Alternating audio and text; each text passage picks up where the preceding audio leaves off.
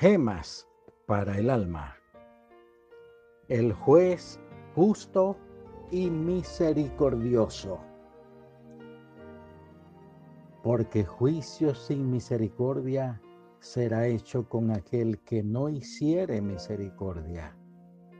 Y la misericordia se gloría contra el juicio. Santiago 2, 13. Hubo un hombre escocés llamado Juan Wardrobe que se distinguió por su rectitud y por esto llegó a ocupar el puesto de mayor honor, el de juez en el pueblo en donde vivía. Cuando niño, tuvo un amiguito de su misma edad. Fueron a la misma escuela y fueron compañeros hasta casi ser hombres. Wardrobe siguió por el camino de la rectitud, captándose la confianza y estimación de todos los que lo conocían. Pero su compañero no siguió en esta dirección. Al contrario, prefirió los caminos del pecado cuando ambos habían envejecido, todavía se encontraban en los mismos caminos de su elección personal.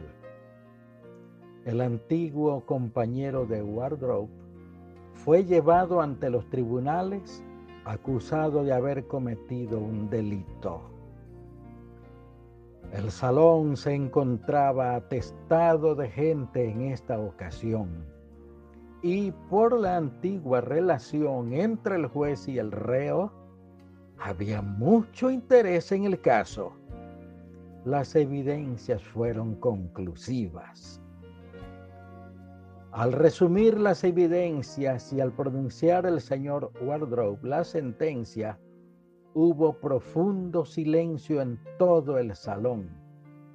Cada oído estaba atento para escuchar su decisión. Parecía haber en todo el auditorio la idea de que la sentencia sería meramente nominal o que quizás sería absuelto el prisionero con solo alguna amonestación. La sentencia fue la pena mayor que correspondía al delito cometido.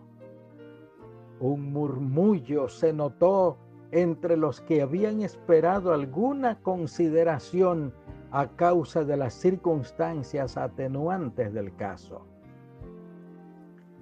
Después de pronunciar la sentencia, el juez se levantó de su lugar y pasando por entre la multitud, fue a donde estaba el preso y poniendo la mano sobre su hombro le dijo,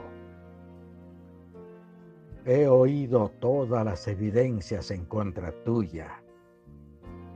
Las he considerado con el mayor cuidado. Solo podía llegar a una conclusión. Eres culpable.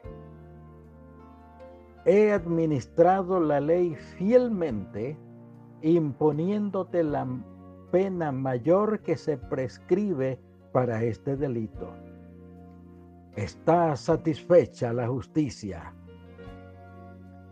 Ahora, como tu amigo que soy y como tu ex condiscípulo, estoy a tu lado en este tribunal y entrego al oficial de la oficina la suma total de la multa impuesta